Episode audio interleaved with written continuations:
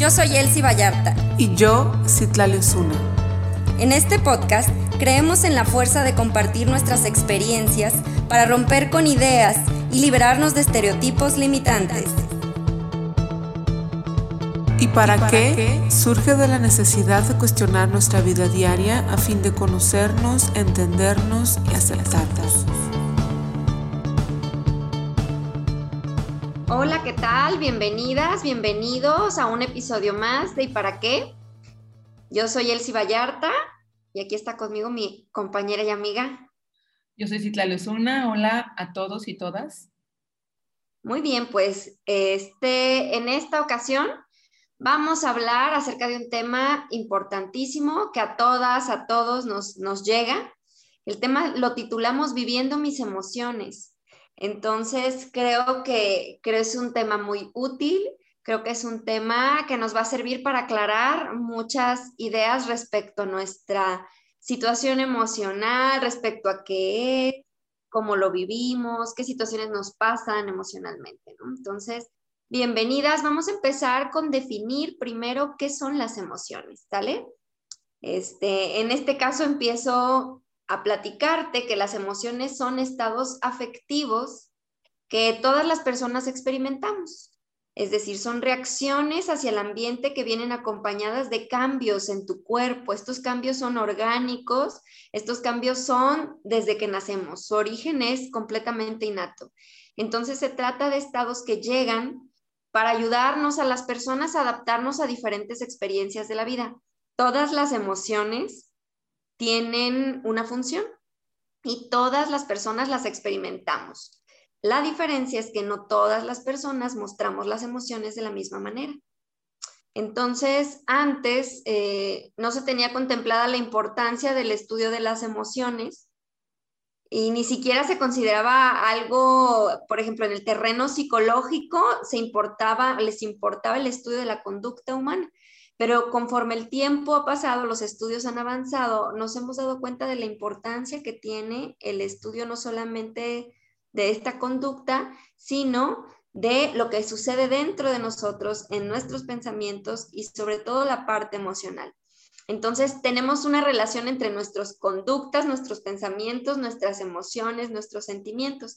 Y eso es algo bien importante de identificar. Cada una de las emociones este, tiene una función específica, es decir, no te puedes deshacer de ellas por más incómodas que te sean, ¿sale? Existen muchas clasificaciones de ellas o muchas palabras para poder referirnos a nuestros estados emocionales. Y es muy curioso, Citlali, porque a veces cuando te preguntan, ¿cómo estás?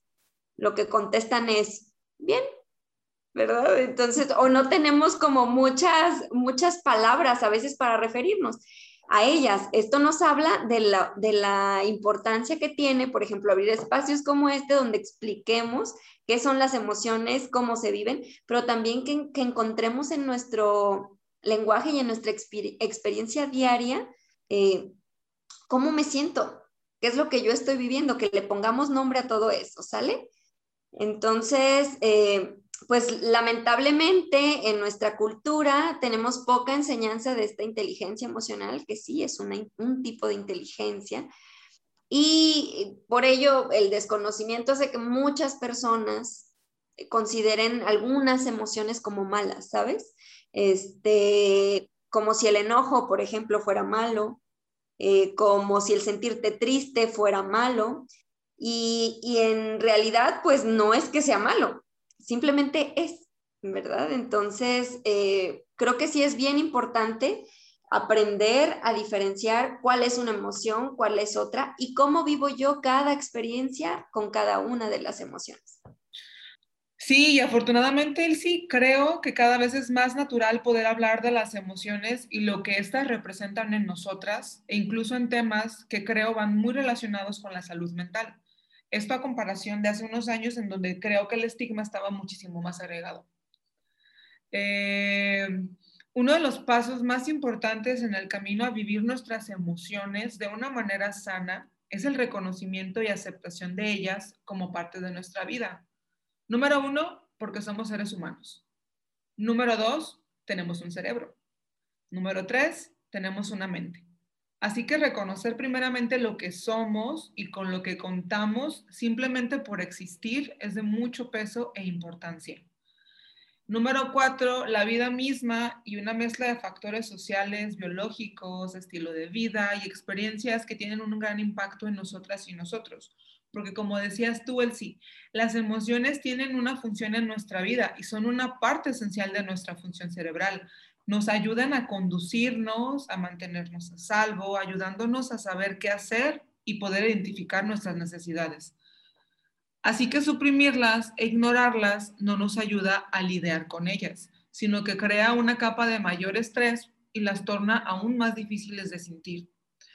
Y se puede convertir en una bolita de nieve que viene rodando detrás de nosotros y de nosotras cada vez más y más grande hasta que nos pega y nos hunde. Y pues no queremos eso.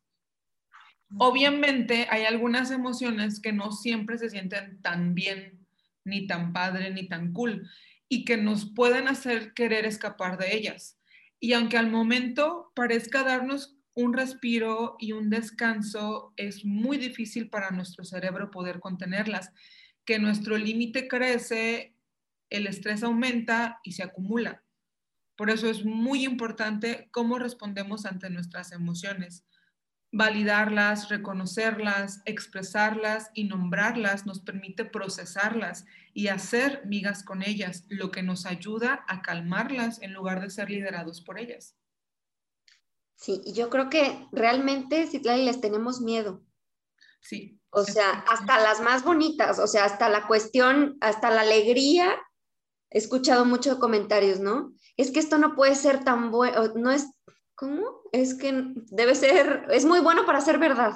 Sí, pero es parte de la programación, ¿no? Nuestra programación eh, de toda nuestra vida, como que no estamos tal vez tan preparados eh, para poder sentirlas y, y pues procesarlas. Claro, es como que si fuera algo, te digo, yo me doy cuenta en terapia, es como, tengo esto, quítamelo, por favor, ¿no? Tengo miedo, quítamelo. Tengo dolor emocional por una pérdida amorosa o por un duelo, por favor, quítamelo. esa, esa es como nuestra inercia de, por favor, no quiero sentir esto que estoy sintiendo. Entonces, eh, parte importante es de aprender a, distinguir esa naturalidad de la que tú hablas, esa condición natural inherente de haber nacido, que es sentir.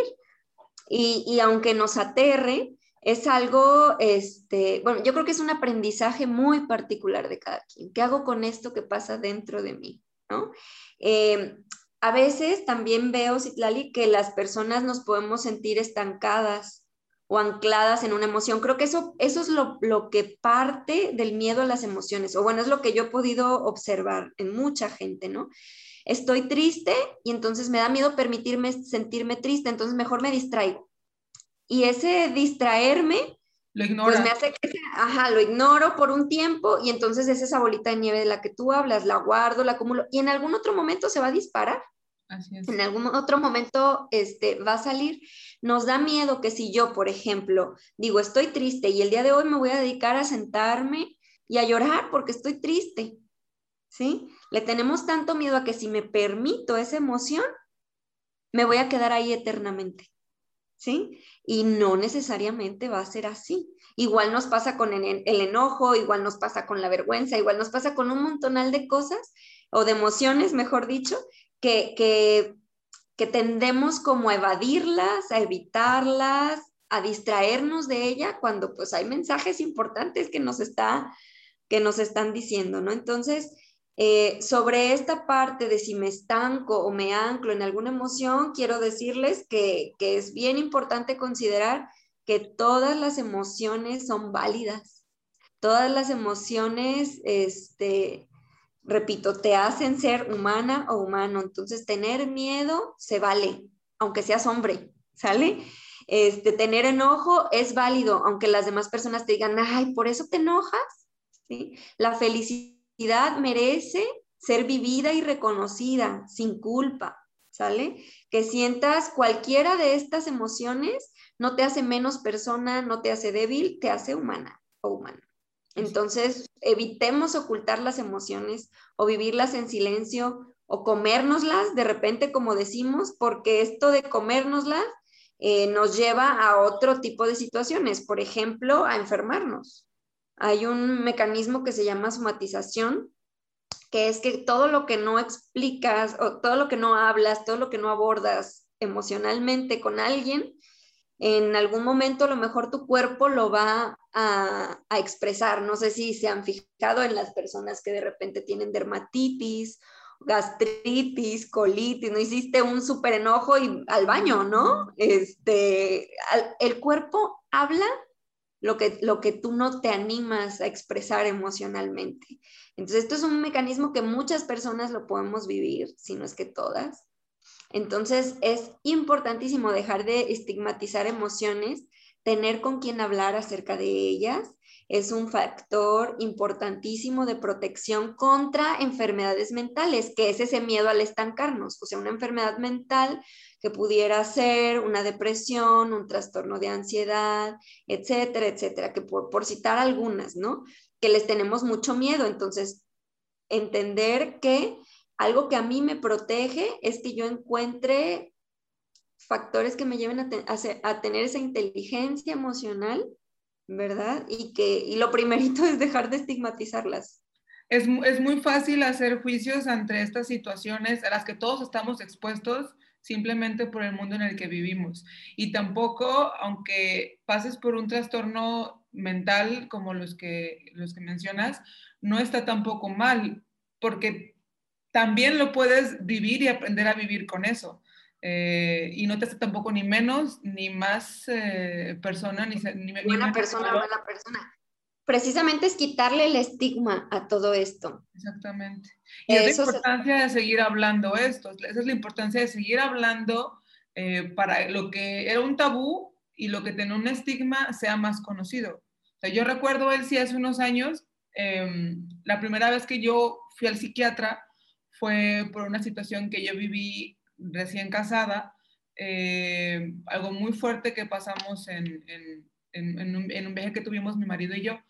Y al regresar, yo no procesé las emociones de la mejor manera, me las tragué, no lo hablé, me las comí como tú dices y terminé en el psiquiatra. Y yo me acuerdo que mucha gente a mi alrededor se empezó a alejar de mí porque empezó a, decir que yo estaba cambiando mucho, que ya no era la misma de antes. Pues por supuesto que no, estaba pasando por un proceso psiquiátrico con, con, medicamento y con terapia que me estaba ayudando a procesar una emoción, una cantidad de emociones que yo no trabajé en su momento.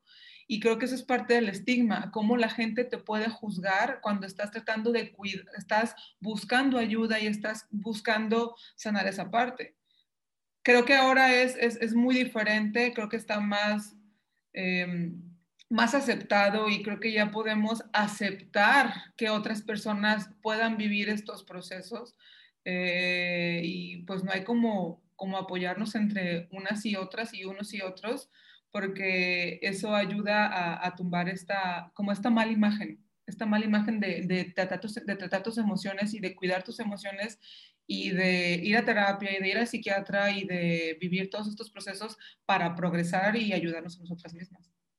Claro, y es que nos enseñan matemáticas, nos enseñan este, a escribir, y no nos enseñan cómo regular nuestras emociones o cómo procesar nuestras emociones. De ahí la importancia que tiene cuidar la salud mental, ¿no?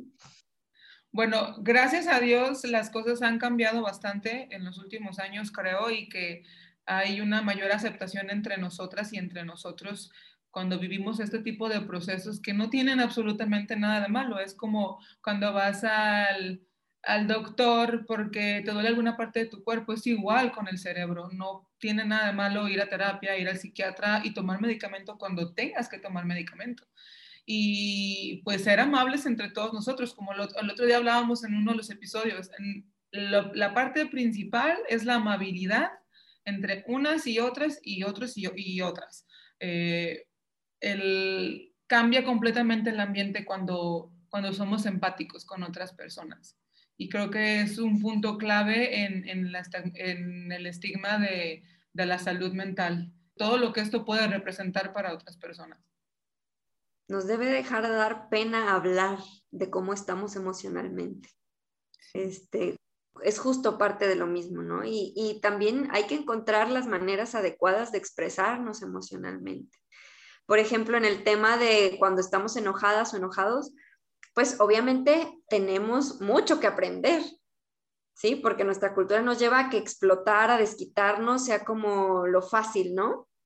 Y este, y bueno, lo que, lo que hacemos con el enojo, pues sí es a lo mejor algo que pueda dañar a alguien más. Entonces, una cosa es lo que sientes y otra cosa es lo que haces con aquello que sientes. Eso es lo que nosotras tenemos que aprender a cuidar.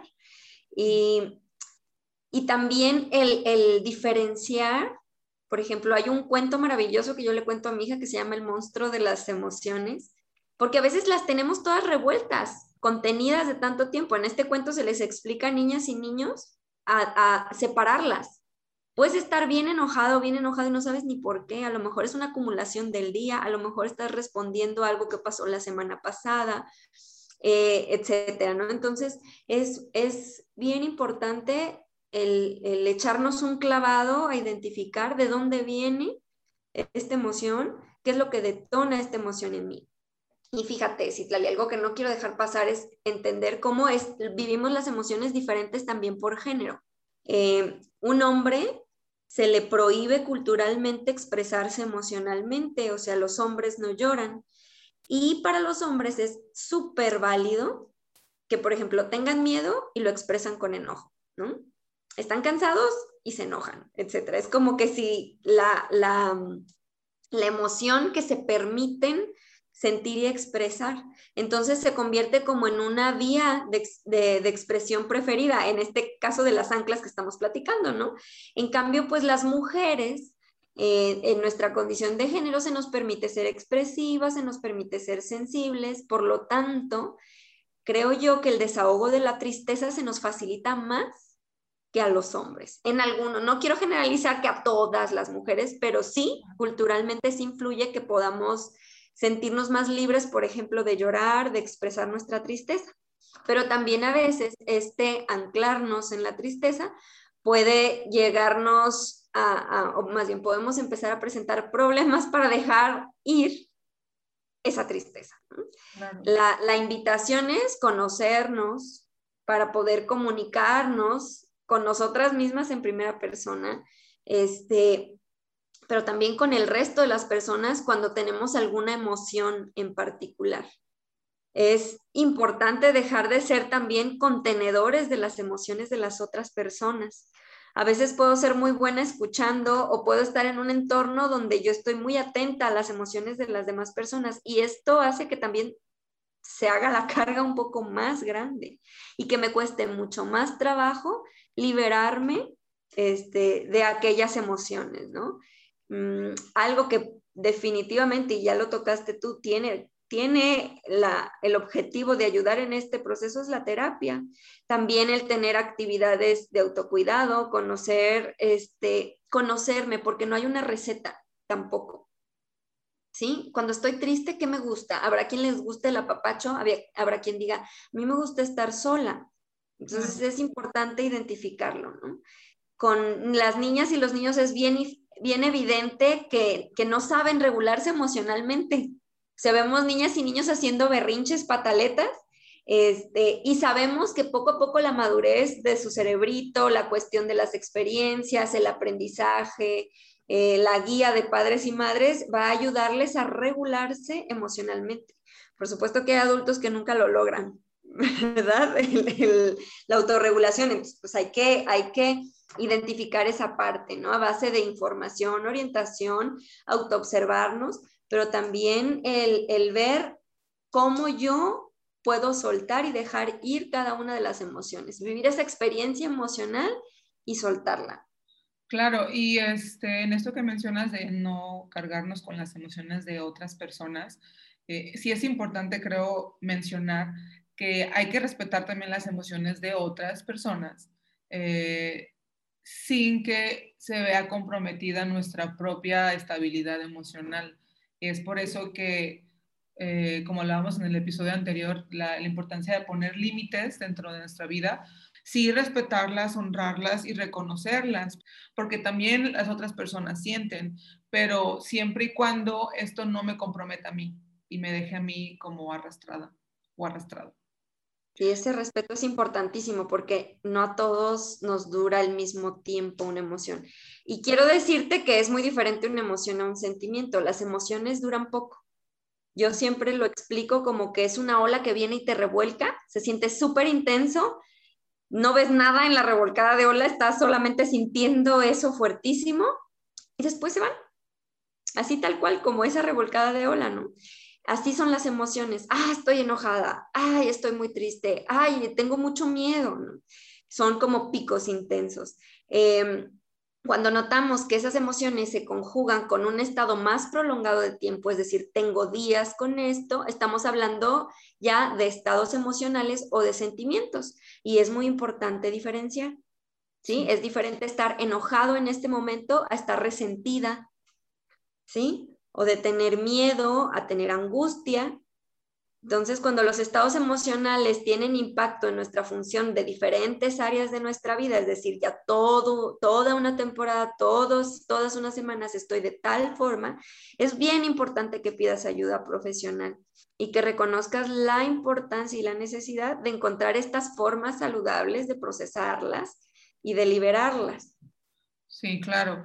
Eh, si bien es cierto, el crecimiento y avance dentro de salud mental no es lineal, eh, y aunque algunos días son mejores que otros, es importante aceptar que vivimos un proceso de constante trabajo, con bajas y con altas, pero en amor y respeto personal.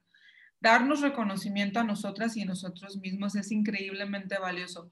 Nos permite vivir una liberación de lo que somos y sentimos lo cual creo suma y ayuda bastante en nuestro progreso, que es lo que tú comentabas ahorita, Elsie. Eh, saber que cuando tenemos una situación eh, ya reconocida y poder entrar en un progreso que nos ayude a, vivirlo de una, manera, de una manera más sana. Entonces, ¿cómo liberamos nuestras emociones sanamente? ¿Cómo las desahogamos? El mejor consejo que yo puedo dar en mi experiencia y con lo que he vivido estos últimos años en el manejo de mis emociones y de mi salud mental es la terapia. Es el mejor regalo que me he podido dar a mí misma con ayuda de mi terapeuta. Poder aprender a conocerme lo que siento y por qué lo siento, para así poder saber cómo lidiar con ello, manejarlo y trabajarlo. Aquí es donde creo que entran todos estos mecanismos de supervivencia que comentabas ahorita, Elsie, que para todos es diferente eh, que en algún momento hemos podido desarrollar para nuestro autocuidado personal. Por ejemplo, a mí me ayuda mucho, además de la terapia, por supuesto, hacer ejercicio.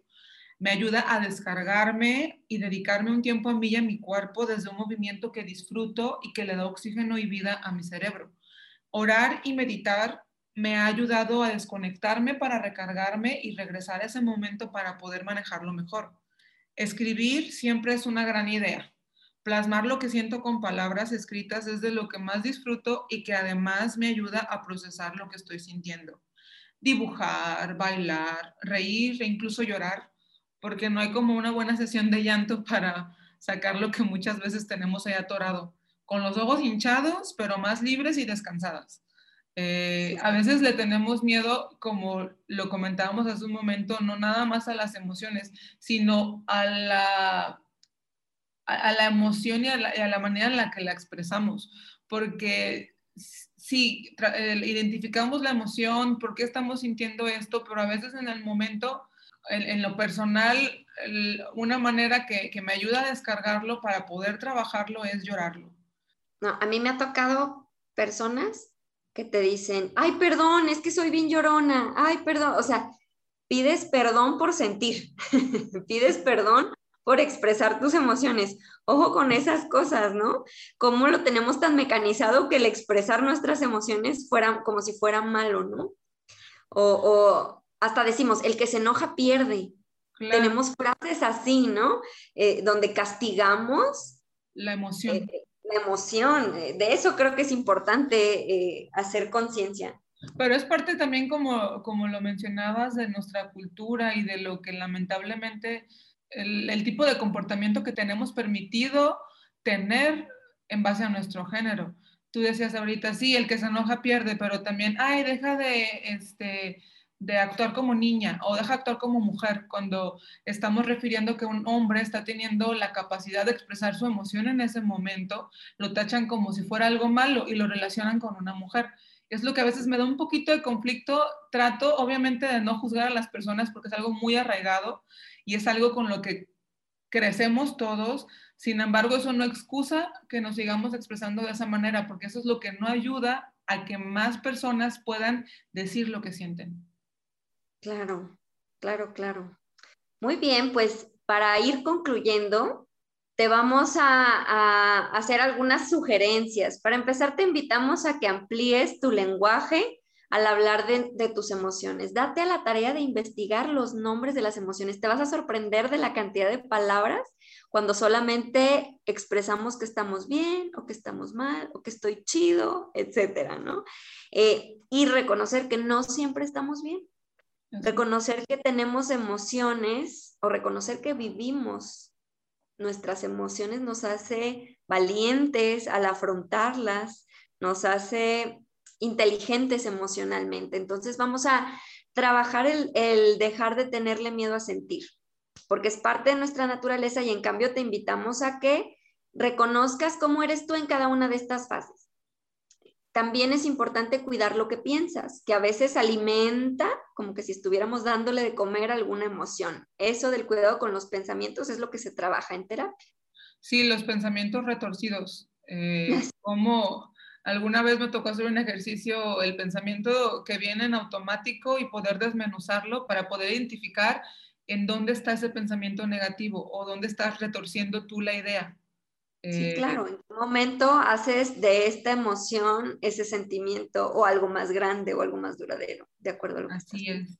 Y bueno, obviamente como, como lo decías ahorita tú, está bien, no está bien, está bien no estar bien todo el tiempo, está bien sentir, está bien permitirnos sentir, independientemente de nuestro género. Eh, las emociones son parte de nuestros procesos y no podemos pasar al otro lado sin pasar por el medio. Y muchas veces el medio eh, tiene que ver con emociones un poco difíciles y con las que no estamos acostumbrados a lidiar, pero que son importantes que vivamos también para poder identificar, como ahorita comentaba Celsi, y poder saber cómo vamos a responder cuando vuelva a suceder una cosa que nos haga sentir de esa manera, de nuevo. Y este, por eso consideramos sumamente importante hablar y expresar lo que sentimos de una forma en la que nos aceptemos, digiramos y trabajemos día a día en una exploración personal, acompañadas, por supuesto, de ayuda profesional si se requiere. Pedir ayuda cuando sea necesario y vivir nuestra vida, nuestro aquí y nuestro ahora. Y pues las emociones que vengan con ello. Claro, esta montaña rusa que es la vida. Sí, sí. y no está mal. Muchas veces hemos escuchado personas que se refieren a no, te dejes vivir por las emociones o que no te controlen porque si no vives en una montaña rusa. Por supuesto que no vamos a permitir que nos controlen. Simplemente vamos a poder ser amiga, amigo de nuestras emociones, pero la vida es una montaña rusa y habrá momentos en que la emoción o, o lo que estamos viviendo sea arriba y en otro momento sea abajo, pero no, eso, eso no lo hace algo malo, simplemente lo hace tal cual la vida. Pues esperamos que te haya gustado este episodio. Te invitamos a seguirnos en nuestras redes, a compartirlo, si te, si te hizo bien o si crees que a alguien le haga bien escuchar acerca de cómo se viven las emociones. Nuestras redes son. Estamos en Facebook y en Instagram como arroba y para qué pod de podcast. Nos estaremos viendo ahí con algunas imágenes en relación al tema de esta, de esta semana. Y bueno, también estaremos por ahí compartiendo una tablita de emociones para identificar un poquito todo esto que les hablábamos, para, para poder ver lo que sentimos cuando, cuando vivimos algo. Les agradecemos mucho que nos hayan escuchado en esta ocasión. Eh, esperamos que les haya sido de alguna ayuda. Gracias. Hasta la próxima. Bye.